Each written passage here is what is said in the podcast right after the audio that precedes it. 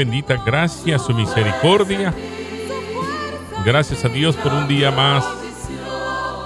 El Señor sigue dando oportunidades el día de hoy y por eso levantamos una gratitud a nuestro Dios.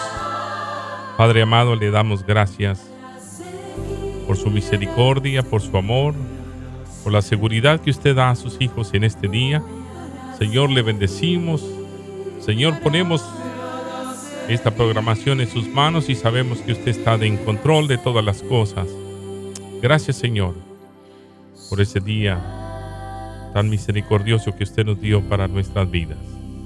En el nombre de Jesús. Gracias a Dios. Muy buenos días pueblo del Señor. En este día lunes, lunes 15 ya del mes de septiembre, avanzando y dando honra y gloria a Dios.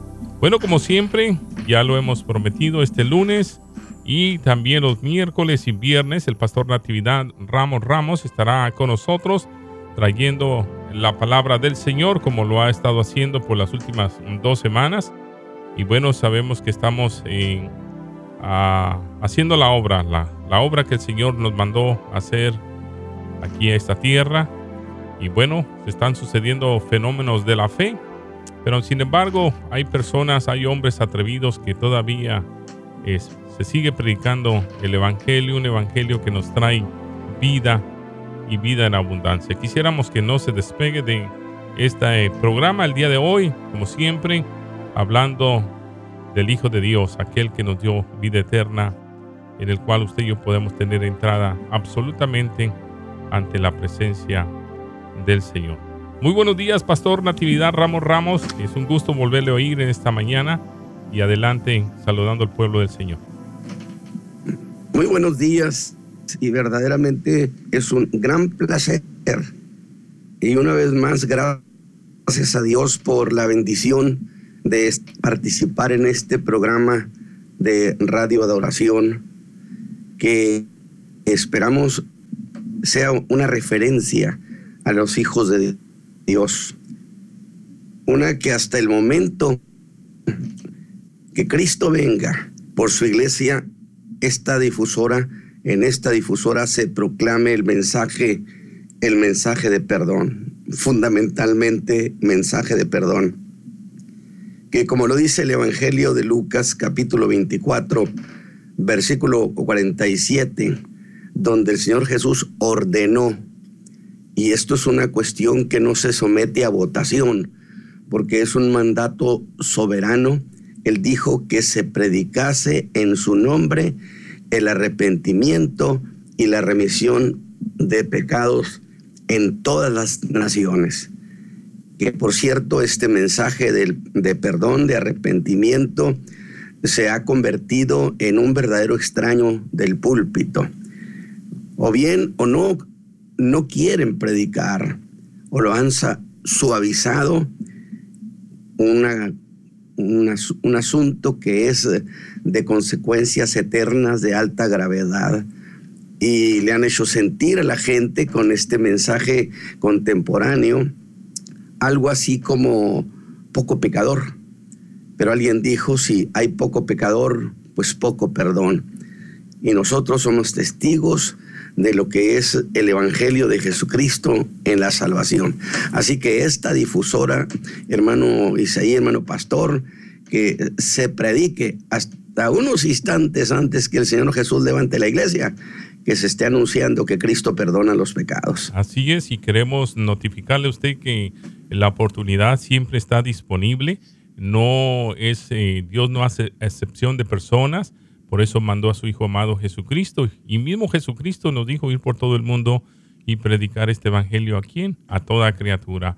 Es usted una criatura creada a la imagen de Dios y es por eso que esta, estas programaciones son para que usted sea edificado y volvamos a los fundamentos de la fe. Ahí lo dice en Jeremías capítulo 6, eh, versículo 16, volveos por los caminos y preguntar cuál es la senda antigua y andar por ella. Pero en aquel tiempo muchos dijeron, no andaremos. Lamentablemente sucede el día de hoy, pero no queremos que usted sea parte de, esta, este pensamiento de aquellos que no quisieron, quisieron, quisiéramos que se volviese a Dios, aquel que cuando el hombre nace dentro de sí trae una necesidad grande de adorar y efectivamente porque el Padre sopló, sopló sobre nosotros y nos dio vida y fuimos almas vivientes y es por eso que el día de hoy esta palabra se sigue predicando en todo el mundo, a toda criatura. Pablo lo hizo en todo su alcance, lo que él pudo hacer, pero sin embargo el día de hoy sus escritos están manifiestos para que usted y yo nos, desarrollemos a través del Espíritu Santo y que podamos abrir nuestro corazón, no cerrarlo, porque muy fácil es cerrarlo, pero para eso vino Cristo, para deshacer obras del diablo. Pero esta mañana queremos que su fe aumente cada día más, como le dijo aquel hombre, aumentanos nuestra fe y hay una gran necesidad, hay una gran hambre y qué bendito Dios que podamos servirle, que podamos ser portadores y no solamente eh, oidores, sino que hacedores de la palabra del Señor. Así es que volvamos a los fundamentos de la fe y esta mañana traemos una enseñanza más y dejamos los micrófonos al pastor en Natividad. Muchas gracias, hermano Isaí, hermanos del auditorio.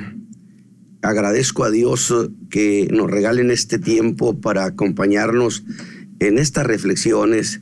Y la segunda cosa, hermano Isaí, que eh, diría yo es que además de predicar el mensaje de perdón sin descanso, yo anhelo que este programa se distinga por la defensa de la fe, una defensa que anhelamos sea hecha eh, con vehemencia, con grandeza, con ardor, sí, pero también que se haga con jerarquía y jamás con un lenguaje soberbio, altanero o burlesco, porque la, defensa de la fe es un acto de amor también, es un, acto de compasión y estamos participando yo en lo personal y he señalado muchas cuestiones, pero con el deseo profundo de que los hijos de Dios que estén desorientados en estas cuestiones retomen en los fundamentos tan preciosos que tenemos en, en, el Evangelio de Jesucristo y que no se aparten de ellos.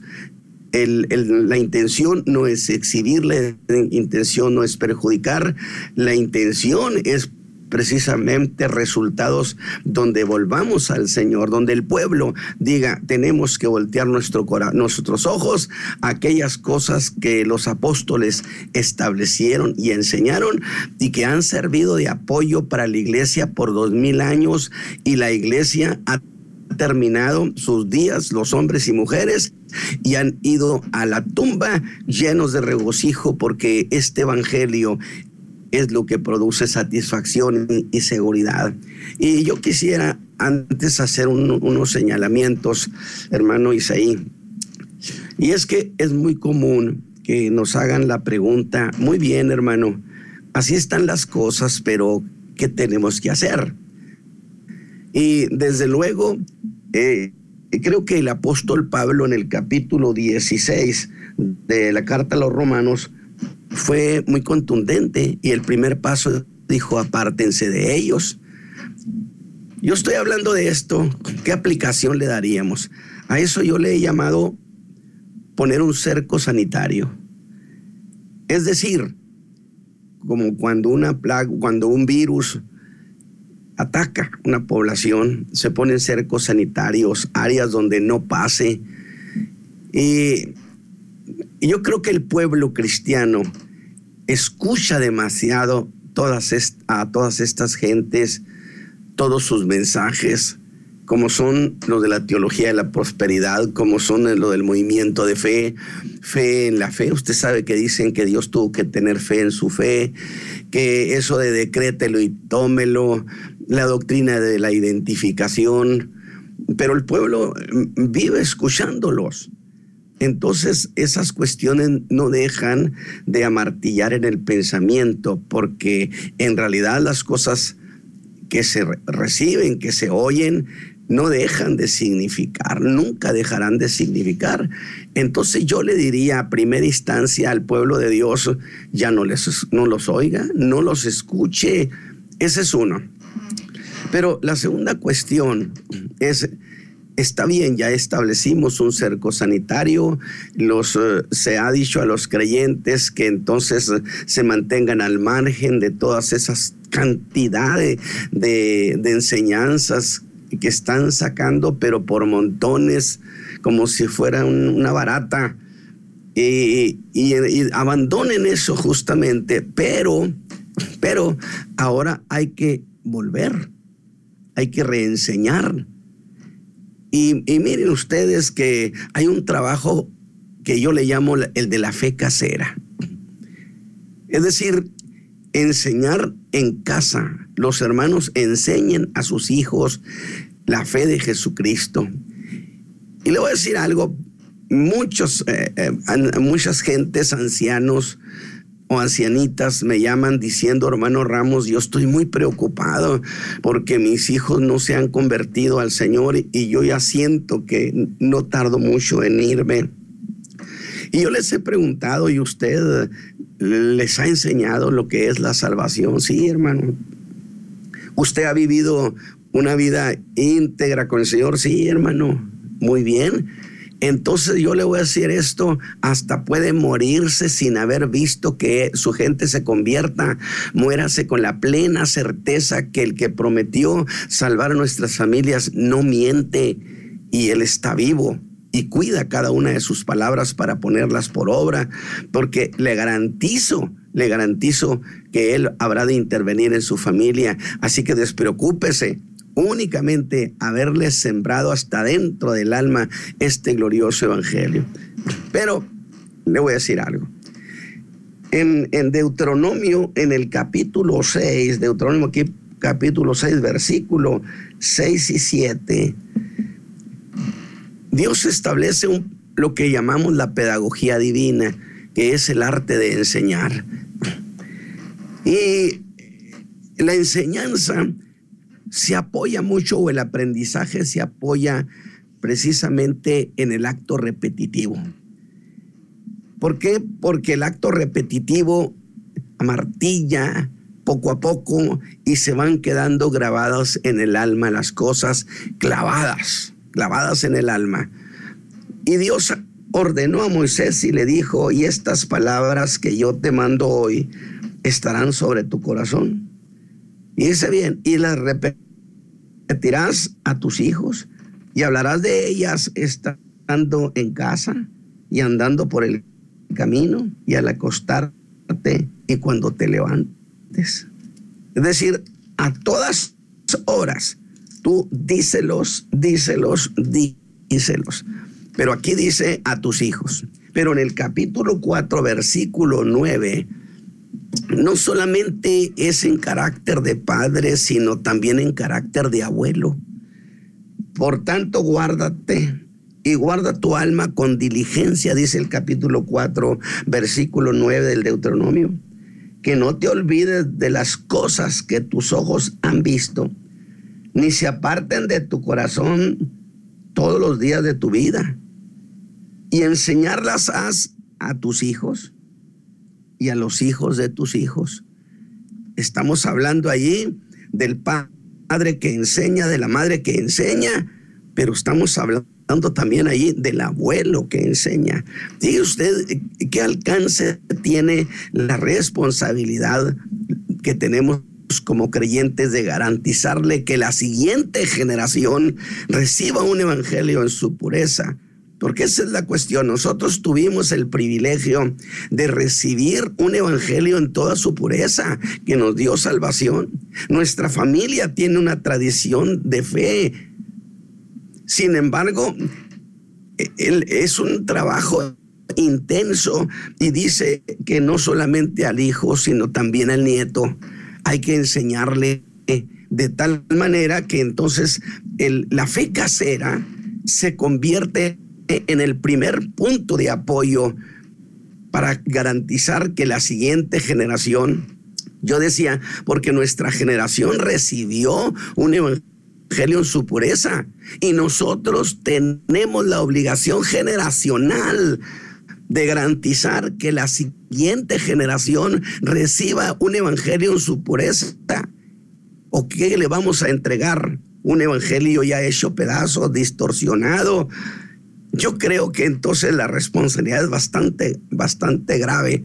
Y cuando estoy diciendo o citando este caso de las palabras que Dios le dijo a Moisés, de el padre, pero también el abuelo, mire usted, viene a mi mente, por supuesto, el caso de Timoteo, donde Pablo le dijo que no solamente su madre, sino que su abuela, Loida, también lo había formado en la fe eh, hacia Dios, de tal manera que había sido una labor de madre, de abuela. Es decir, esas generaciones que rodean al muchacho estaban involucradas, preocupadas en, en hacer que entrara a ellos el conocimiento de la fe. Desde luego que eso, eso tiene un costo de trabajo, donde eh, es dedicación y muchas veces los, los hermanos llegan a pensar, bueno, es que yo estoy sumamente ocupado, y al chamaco mejor le ponen un videojuego, le ponen algo para que se entretenga, para que no esté dando lata. Cuando que es una obligación establecida por Dios si queremos que los nuestros vuelvan al camino. Entonces tenemos que empezar con los nuestros reenseñándoles esta fe preciosa que fue abandonada. De tal manera que ese es por un lado y la segunda cuestión es que yo quiero decir lo siguiente. Eh, nuestra familia ciertamente tiene una tradición de fe. Estamos arraigados en ella. Y hemos dicho que, y lo dije, que nuestros gentes fueron de aquí de México hacia los Estados Unidos esperando traerse dólares.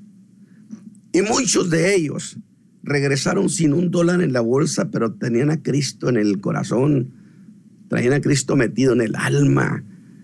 Y usted no tiene idea de la alegría con la que regresaban a sus pueblos, a sus ranchos, a, muchos lugares.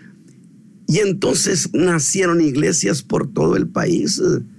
Es decir, porque allá, allá en Estados Unidos, en esa nación, hubo un pueblo que los vio no como parias, sino que los vio como la oportunidad de sembrar esta semilla preciosa del Evangelio.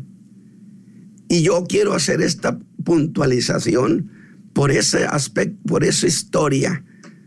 Yo considero un reconocimiento a nuestros hermanos de allá de Norteamérica que tuvieron ese cuidado de darle a nuestra gente este evangelio que nos dio redención. Y yo en lo personal digo, tengo una deuda histórica con mis hermanos de allá que se ocuparon de nuestra gente, de darle el evangelio. Por lo tanto, mi participación con ustedes es con, esa, con ese respeto y no sé si sea propio decir abonarle un poco a la deuda que tenemos Dios bendiga al pueblo de Dios que vive por aquellas regiones. Dios los bendiga y nuestra gratitud eterna, porque recibimos el Evangelio y hemos sido felices con él. Entonces, mis hermanos que me escuchan esta mañana, los hermanos del auditorio, le agradezco a Dios por ustedes y con ese respeto me dirijo a mis hermanos. Y usted recuerda que hemos estado hablando de dos cuestiones fundamentales, cuestiones que han sido trágicas para la vida sana de la iglesia de Jesucristo. Como lo es que hayan pervertido la fe, enseñando doctrinas de error, apelando en su mayoría a una supuesta revelación que Dios les dio. Revelaciones que cuando son sometidas a la escritura no salen bien libradas. Y yo decía en el, en el programa anterior que ningún ministro, por muy grande que se estime ser o que lo sea, nunca jamás tendrá el derecho de hacer eso, de recibir una supuesta revelación, algo que sube a su alma, y lanzarlo al conocimiento del pueblo de Dios. Primero tiene que ir a la escritura y someterlo al escrutinio de ella y si de allí sale bien librado, cuénteselo al pueblo. Si no, mándelo al bote de la basura, sin, despiadadamente, sin más ni más. Porque, porque tenemos la obligación de garantizarle a los hijos de Dios que el alimento que les damos es un alimento, alimento sano. De tal manera que hemos tenido este problema, estamos llenos, llenos de doctrinas que la iglesia no había predicado jamás, pero que son hostiles al fundamento doctrinario establecido por los apóstoles, pero que ingeniosamente, ingeniosamente eh, manipularon las versiones y entonces sacaron la teología de la revelación inmediata como un arma de convencimiento. Es decir, cuando uno les dice, la escritura dice lo contrario, ellos decían, pero a mí el Señor me lo acaba de revelar. Y entonces entró en un conflicto la revelación esa inmediata contra lo que estaba escrito. De tal manera entonces que la revelación inmediata se convirtió en la forma de guiarse y todavía ahorita miles y miles de creyentes se olvidan de qué dice la escritura, porque la escritura tiene para todo, pero ellos están pensando que para cualquier cosita el Señor me lo va a revelar. Yo no digo que el Señor nos revele, pero para eso tenemos la escritura, porque el otro modo eh, pues, esperamos un servicio a domicilio donde el Señor se encargue y no digas esto nada más. Cuando que tenemos el fundamento, la escritura tiene consejo para todo. Nada más que hay que dedicarle el corazón a, eso. De tal manera entonces que tenemos por un lado las doctrinas de, error, que son hostiles al fundamento doctrinario establecido por los apóstoles. Y la otra, la perversión del culto de adoración y alabanza que la iglesia ha practicado gozosamente, pero reverentemente. Mientras que el día de hoy la adoración y alabanza no es distinta a un espectáculo artístico. Ahora, dije en uno de los programas que todo eso nos llevó a una pregunta, que cómo fue posible que sucediera ese desastre.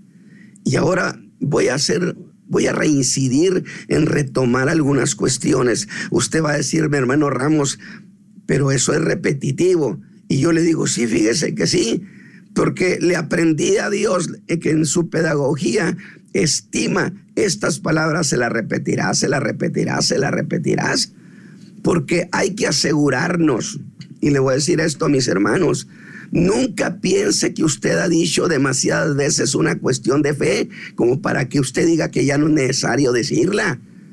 Usted insista, dígalo, dígalo, porque Dios estableció el acto repetitivo, que es un acto pedagógico precioso. La pedagogía enseña eso, que la repetición tiene dos funciones. Una, fíjese bien, una que corrige las falsas concepciones. Es decir, cuando repiten las cosas, usted dice, ahora sí la entendí, lo había entendido de esta otra manera. Entonces, primero que nada, corrige las falsas concepciones. Y segundo, afirma las verdaderas, dice la pedagogía, que significa que usted vuelve a oír y dice, ahora lo entiendo mejor. Entonces tenemos razones establecidas por Dios de tal manera que yo siempre me excuso y digo, bueno, es que Dios inventó la pedagogía divina y ni modo inventó el acto repetitivo y yo soy repetitivo porque es el fruto que eso produce. Así que estoy en cierto sentido ah, tomando una actitud repetitiva y pregunté cómo fue posible que eso sucediera y viera este desastre. Y entonces les hablé, ustedes se acuerdan, de los años de 1980, de este, por supuesto, ese reciente siglo que ha pasado, que lo llamé la década significativa, significativa, cuando se corrió la versión infame en el sentido que la doctrina ya no era necesaria, que esa era cosa y por cierto, muy ufanos decían, esas son cosas de la vieja iglesia. ¿Se acuerda usted de eso? Del odre viejo. Y por supuesto yo como predicador a ese estilo me hicieron ver como un odre viejo a la iglesia eh, tradicional como odre viejo, en donde no convenía echar el famosísimo vino nuevo que por cierto ha dicho que les devuelvo sus palabras porque fui testigo de sus de lo que decían para que prueben ahora el fruto de su maldad que beban su vino nuevo. Y con eso de vino nuevo y odre viejo promovieron y propiciaron un rompimiento generacional en la iglesia porque se empezó a separar. Eso cantaba la vieja iglesia, así pensaba la vieja iglesia, pero Dios ha dado una nueva ruta, una nueva revelación. Las cosas ya no son igual. De tal manera que aquí señalo, cuidado con el rompimiento generacional que se dio. Porque cuando un pueblo sufre un rompimiento generacional, no sabe ni a dónde viene ni a dónde va. Los muchachos, las gente, esta generación, no conoce ni por dónde cruzamos el Jordán, por dónde llegó este evangelio, el trabajo de muchos de nuestros hermanos, de nuestros padres o de nuestros familiares, de nuestros amigos. Y cuando usted no sabe de dónde viene, tampoco va a saber a dónde va. Así que causaron un rompimiento generacional en la iglesia, donde esta era la vieja forma de alabar a Dios y esta es la nueva forma de alabar a Dios. Esta es la vieja manera de entender la fe, esta es la nueva manera de entender la fe. No me diga que eso no es un rompimiento generacional, pero que no era más que tomar en realidad, porque pensaban que ellos pensaban cuando que pensaban por ellos, porque no fueron ideas originales definitivamente, sino que tomaron las propuestas de la nueva era y del mundo rock. Me refiero a la perversión de la alabanza que ya imperaba en la sociedad. Lo único que hicieron fue trasladar esas cosas a la iglesia. Por lo tanto, ni siquiera se dieron el lujo de ser originales. Y eso usted no me lo puede desmentir. Y para esto, la misma pregunta. ¿Cómo pudo suceder ese desastre? Y la causa es la misma causa, que la iglesia abandonó la doctrina, según ellos porque era autoritaria, y la nueva adoración al estilo rockero exigía libertad. Y ahí tienen su libertad en lo que ha llegado. Porque aborrecieron los criterios de Dios. Ahora, estoy haciendo en realidad un regresar para confirmar lo que hemos estado diciendo. Lo que queremos es que se entienda. Y dije que todo eso fue producto de una conspiración deliberada de las redes comunistas capitaneadas por el, por el húngaro George Lukács, líder comunista, y otros como Herbert Marcuse, Teodoro Adorno, que es, fue el ideólogo del rock, Erich Fromm, catedrático nuestro aquí en México, catedrático de la UNAM, entre los años 50 y 1975, al mismo tiempo promotor del culto a la Madre Tierra, porque la sociedad va hacia un culto a la diosa Madre. Y me gustó la idea de alguien de inteligencia que decía, la sorpresa es que Satán es mujer, Satán es hembra. Desde luego que no estoy diciendo en términos literales, sino figurados. Lo que pasa es que en realidad en el cristianismo tenemos a Dios en la figura de Padre. Y Satán no puede andar por los caminos donde camina Dios. Y no le quedó entonces más que caminar por la ruta de la femenina, el culto a las diosas. Esa es la expresión del satanismo, el culto a las diosas, el culto a la diosa madre. De tal manera que Eri promovió, promovió el indigenismo, es decir, volvamos a la naturaleza, volvamos, y donde quiera se dice eso. Entonces, se ignora lo que esas palabras significan. De tal manera que también Horkheimer, esos cinco jinetes del Apocalipsis que dije, que diseñaron como producto terminado la teoría de la personalidad autoritaria, que Dios era autoritario, que la Biblia era autoritaria, y cuando se dice la Biblia es autoritaria, el golpe va contra la doctrina. Cuando que la doctrina son los criterios divinos, los criterios de Dios, que luego se hizo materia académica, lo estoy regresando de manera deliberada, se hizo materia académica y justamente esas materias en carácter académico, esta tesis, esta teoría de la personalidad autoritaria, muy diluida, muy bonito, coincidieron con las juventudes universitarias de la posguerra de tal manera que allá por los años 50, 60, se nutrieron esa generación, se nutrió de esas ideas del rechazo a lo doctrinario, a lo normativo, que por era, porque era autoritarismo puro. Y luego ellos, cuando salieran de su, de su carrera universitaria, representarían una generación que ya traía en su entendimiento el rechazo a lo doctrinario.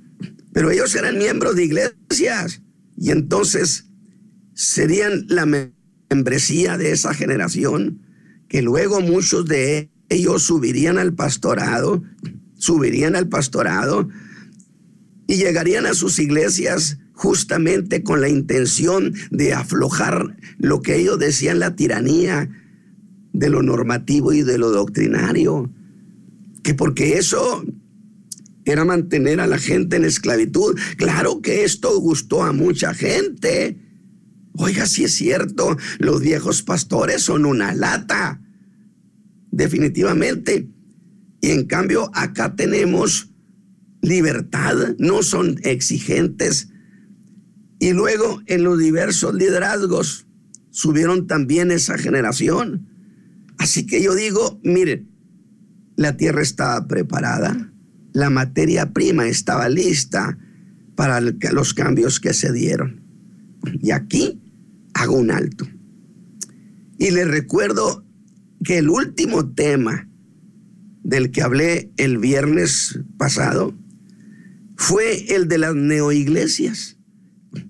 Cuando hablo de las neoiglesias, nuevas iglesias, que fueron un fenómeno porque de la noche a la mañana en el mundo entero surgieron como verdadero fenómeno eclesiástico. A paz aparecieron. Y justamente me han pedido algunos de mis hermanos que retome ese asunto y que precise por qué razón traje eso a mi charla con ustedes. Y bueno, eso lo voy a hacer esta mañana. Y entonces tengo que decir que el mejor punto de partida de esa generación es que eran ya esa generación que traía la inconformidad en el alma. Estaban en las iglesias, particularmente presbiterianas, metodistas, luteranas, anglicanas, pero que se sentían inconformes, pero como venían justamente de las universidades, ellos traían sembrados la idea de lo normativo, de la tiranía de la razón o de la tiranía de los criterios bíblicos. De tal manera que particularmente las iglesias como las presbiterianas, las metodistas, luteranas y otras iglesias del mismo corte, que por cierto no están involucradas sustancialmente las iglesias pentecostales. Por eso hice una diferencia. Nada de que neopentecostal porque no son pentecostales. Carismáticos serán. Que han sido esos años cuando sucedió este fenómeno, donde todavía pesaba sobre el mundo pentecostal el estigma, esa gente es pobre, no tiene preparación, no son significativos. Y de tal manera que esas iglesias no se formaron, digo, porque no se formaron como producto de evangelizar, de trabajar, de levantar la obra. No, no, no, no. Ellos llegaron anunciándose y véngase todo el mundo para acá. Y causaron una avalancha, eh, un, un movimiento masivo de donde abandonaron sus iglesias porque allá estaba la tierra de la libertad. Ahora, debo decir en favor de la iglesia pentecostal, esa iglesia estigmatizada, que, bueno, las generaciones han, han llegado y que ahora tenemos muchos profesionistas, académicos, ejecutivos, empresarios, pero este tipo de neoiglesia, este tipo de neoiglesia, porque tiene que haber una razón por la cual ahí es significativa, tiene la característica de que surgieron de la noche a la mañana y no como resultado del evangelismo. Y no surgieron en un solo lugar, en un solo país, surgieron prácticamente en todo el mundo un fenómeno que aprovechó la teoría de la personalidad autoritaria, que aprovechó la corriente contra lo doctrinario, donde por supuesto esos hermanos, los grupos denominacionales, no iban a abandonar formalmente el cuerpo de fe, el cuerpo de doctrina. Y entonces invitaba eso precisamente a que hicieran un abandono, pues salte de allí. Acá esto está tremendo. Acá no hay tanta, no hay tanta cosa y tanta exigencia y restricción. Te dejan ser. Que no me diga que no es el lenguaje contemporáneo del déjalo ser. Que por cierto, yo dije cuando alguien me comentó es que las denominaciones son un problema, déjeme decirle esto. Es cierto, que las denominaciones como tales tendrán su problemática. Sin embargo, las denominaciones fueron muy cerradas.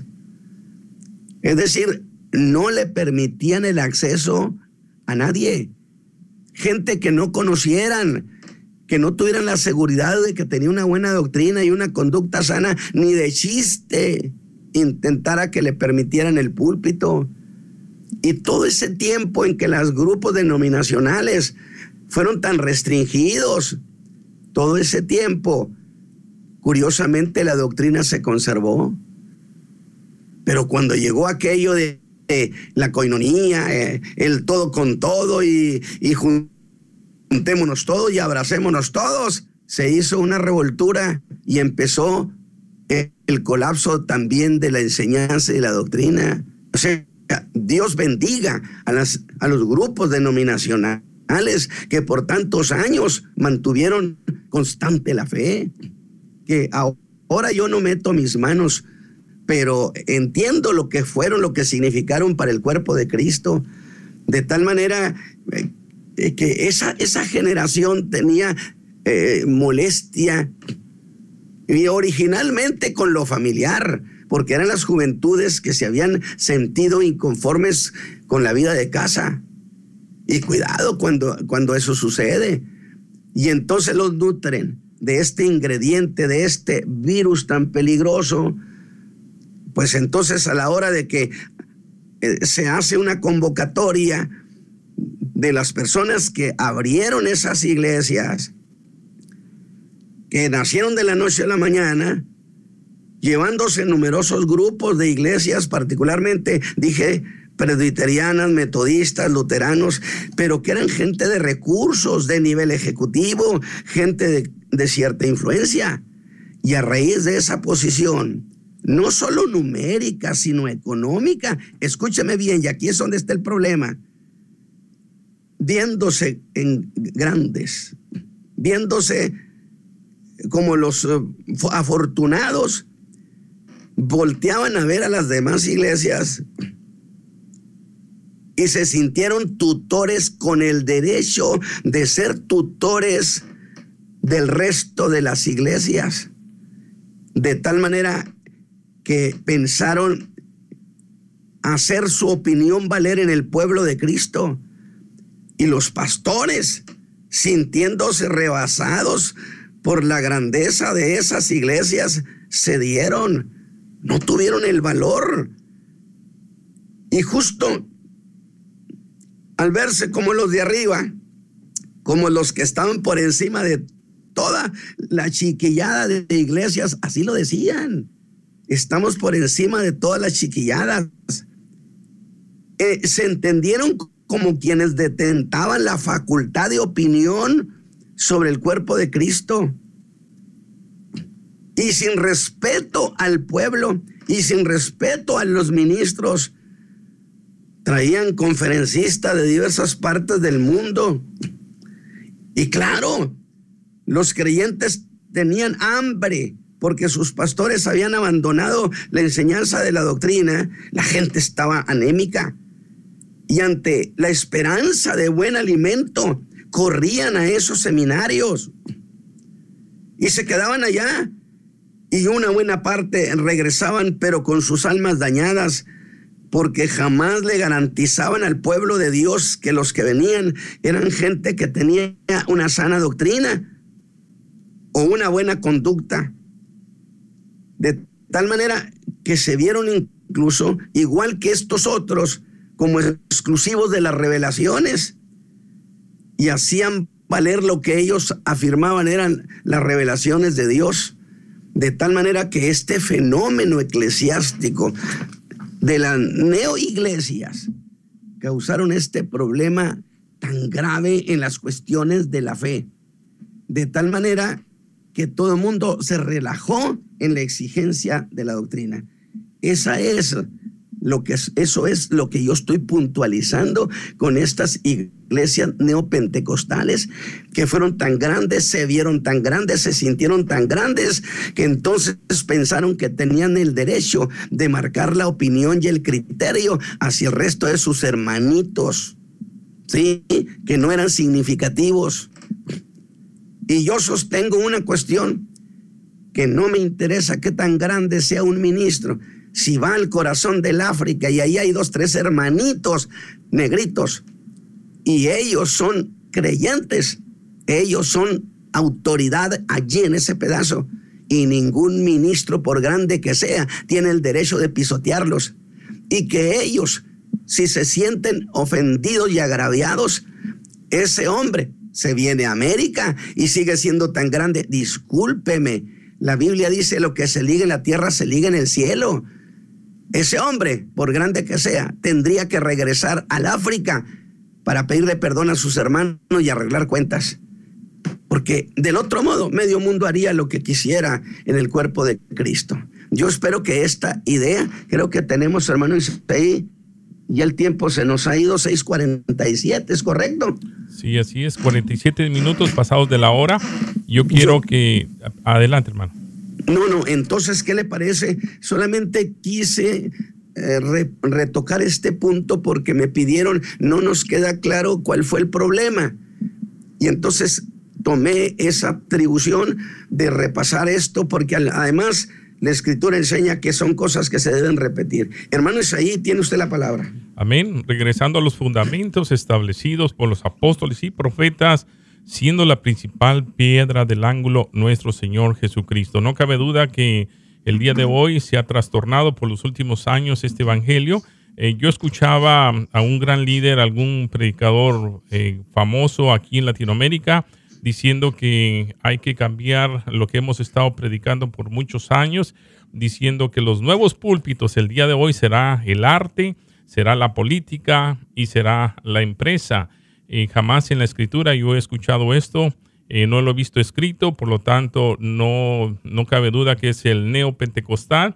El pentecostalismo nació, la iglesia del Pentecostés nació en aquel día cuando estaban todos reunidos, ahí la iglesia comenzó y hasta el día de hoy sigue una iglesia aún eh, firme en esta misma palabra. Ya cuando vemos doctrinas que están cambiando eh, la doctrina, los pensamientos, las ideas de Dios que están escritos, cambiarlos por un arte, por una empresa, por una política, yo creo que se torció bastante. La este iglesia perdió rumbo allí. Perdió rumbo, correcto. Absolutamente. Y bueno, estos como líderes son, son llamativos, han tenido un, pues la trayectoria que ellos han llevado anteriormente era buena, era sana y como siempre decimos, empezaron bien, pero ¿cómo están terminando la carrera? Así pero tendrán que presentarse un día en el tribunal de Cristo, de tal manera que por eso decimos, los predicadores, los líderes, los maestros, tenemos la obligación fundamental de conocer profundamente la fe y cuidar que se aplique, porque habremos de comparecer en el tribunal de Cristo. Así es. Bueno, queremos agradecerle a usted que ha estado en sintonía de esta programación. Si usted tiene alguna aportación que hacer, le agradecemos, nos llame aquí en el estudio. Estamos en vivo al área 704. 704, ese es el área con el número 831 24 65 704 831 2465 volviendo a la senda antigua no cabe duda que hay personas que no, no hemos dejado aún lo que hemos aprendido y no lo dejaremos porque esta es palabra del Señor. Agradecemos a todos los que están en el internet. También hay personas de la Argentina, están de Monterrey, de Texas, de Apodaca, de Nuevo México, de San Nicolás. Tenemos gente de Nuevo León, también gente del Reino Unido, ahí en Telford, también de la ciudad de Grisboro. Muy buenos días, adelante. Amén, hermano, gracias por la enseñanza. Bendito sea el Señor que todavía hay ministros que aman al Señor.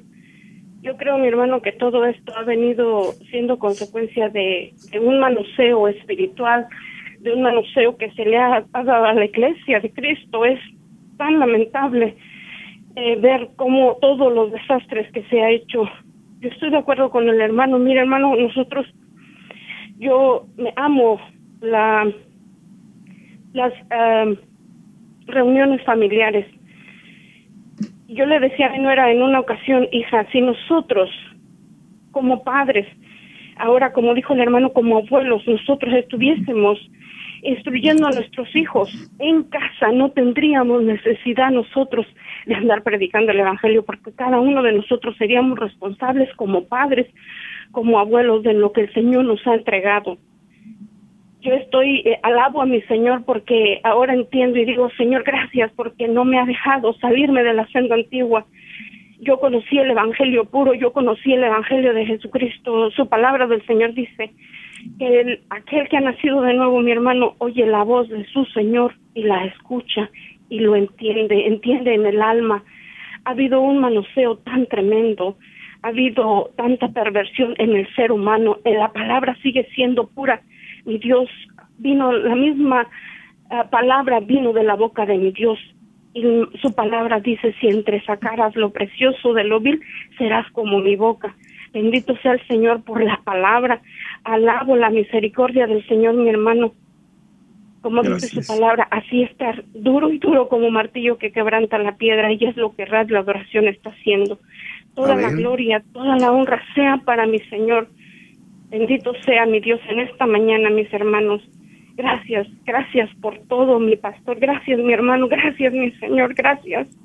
Bendito sea su nombre, bendito sea aquel que vive y un día aquel perverso que ha manoseado la sangre, que ha manoseado la novia, la iglesia de mi Cristo, estará delante del tribunal y ahí se verá. Qué lástima que ha manoseado tanto, tanto, como le va a entregar a su novia, aquel amigo, aquel que el Señor le... Santo, le confió, le confió a su novia le confió aquel amigo perverso. Santo tenga misericordia. Gracias, hermano, por todo. Bendito sea mi Dios. Que el Señor les bendiga, hermano. Gracias, hermano. Gracias, mi hermana, por esa llamada. No cabe duda que tenemos una grande responsabilidad, eh, Pastor Ramos, acerca de lo que estamos viviendo. Somos responsables, cada uno de nosotros, pero así lo dice la palabra, que hay pastores eh, como los perros dormilones que simplemente se levantan a ver qué pasó, pero se vuelven a acostar y no tienen misericordia del rebaño, de las ovejas que Dios ha entregado a esta nación o a estos, este mundo entero. Somos responsables de un gran eh, compromiso que el mismo Señor Jesucristo descendió de su trono, dejando todo para venirnos a servir. Qué irresponsables hay mucha irresponsabilidad de parte de mucha gente, pero aún es tiempo de volvernos a Dios. Jeremías Absolutamente, hermano. es cierto. Y yo creo que esto debe convertirse en un clamor, que se incendie el corazón de los hijos de Dios en aquella nación, en aquella región, y todo el mundo diga, volvamos a la fe, volvamos a la fe preciosa, volvamos a la fe, que se convierta en un lenguaje de los hijos de Dios. Eso es lo que yo quisiera. Que el Señor nos diera ese privilegio. Hermano Isaí. Amén. Vamos a abrir las líneas una vez más, 704-831-2465, 704-831-2465 y diga lo que Dios está haciendo en su vida. Son importantes la doctrina del Señor. Ciertamente algunos se mofaron en algún tiempo y dijeron eso no sirve, como decía el pastor, es una máquina vieja, es un, es un árbol seco, tantas cosas que se ha hablado, aun sin embargo los frutos son los que están hablando y aquel día el Señor tomará juicio, como decíamos en esta mañana, sobre aquellas personas que manipularon, manosearon, que trastornaron, que, que contaminaron la palabra del Señor, pero Dios no se va a quedar callado y Dios va a hablar en aquel día, tarde que temprano. Muy buenos días, adelante. Aló, Dios. Buenos días, Dios ah. bendiga. Dios le bendiga. Adelante, mi hermana. Pastor Isaí, le quiero pedir que oración por una hermana que está en intensivos en el hospital. Amén, ¿cómo no? Al final vamos, díganos el apellido, por favor. Santana, Rosa Santana. Santana, muy bien. Gracias, mi hermana, Dios me le bendiga. Igual, igual, pastor, Dios le bendiga más. Bendiciones. Buenos días, Radio Oración. Aló, Dios le bendiga. Dios le bendiga, hermano Isaí, ¿cómo está? Muy bien, adelante, varón. Hermano, pues qué bueno, gloria a Dios que se sigue, se sigue abriendo la verdad, sigue el Señor sigue obrando en la vida de, los varones que levanta como guerreros suyos para que puedan predicar esa palabra viva, hermano. Y solamente quería comentarle ah, que realmente es verdad lo que el hermano comenta y que definitivamente ahorita están haciendo estragos con el pueblo del Señor eh, acuérdese que ahorita definitivamente ya nomás la mirada está más en el dinero, ya no está en la obra, en, lo que, en, dar de gracia, en lo que recibió uno de gracia, sino que ya es ahora es por medio de negocio, ya, ahorita si usted se da cuenta, por todos lados, ya hay institutos bíblicos y no es malo la, el aprendizaje, el problema es que ya, ya no se está buscando la la presencia del Espíritu Santo, sino ahora ya se confía en cualquier libro que cualquiera escribe. Y, y eso está llevando realmente a una decadencia, porque quien da la unción, quien da la, el poder, quien da la fuerza, quien da todo lo que necesita el que siga a Cristo es el mismo Señor Jesucristo. Entonces definitivamente ahorita ya se confía más en, en, en lo que otro otro escribe y no lo que el Señor dice. Entonces, este, no podemos confiar en, en, un pensamiento, sino tenemos que estar confiando, como ustedes lo comentan ahorita, en la senda antigua, en volver a, a, los principios bíblicos, a la búsqueda del Espíritu Santo, a la búsqueda del Señor. Pero desafortunadamente ahorita ya el que entra un instituto, a ratito va más adentro, buscan más busca supuestamente más conocimiento, pero te olvidan que, que el que da el conocimiento se llama Jesús de Nazaret. Amén.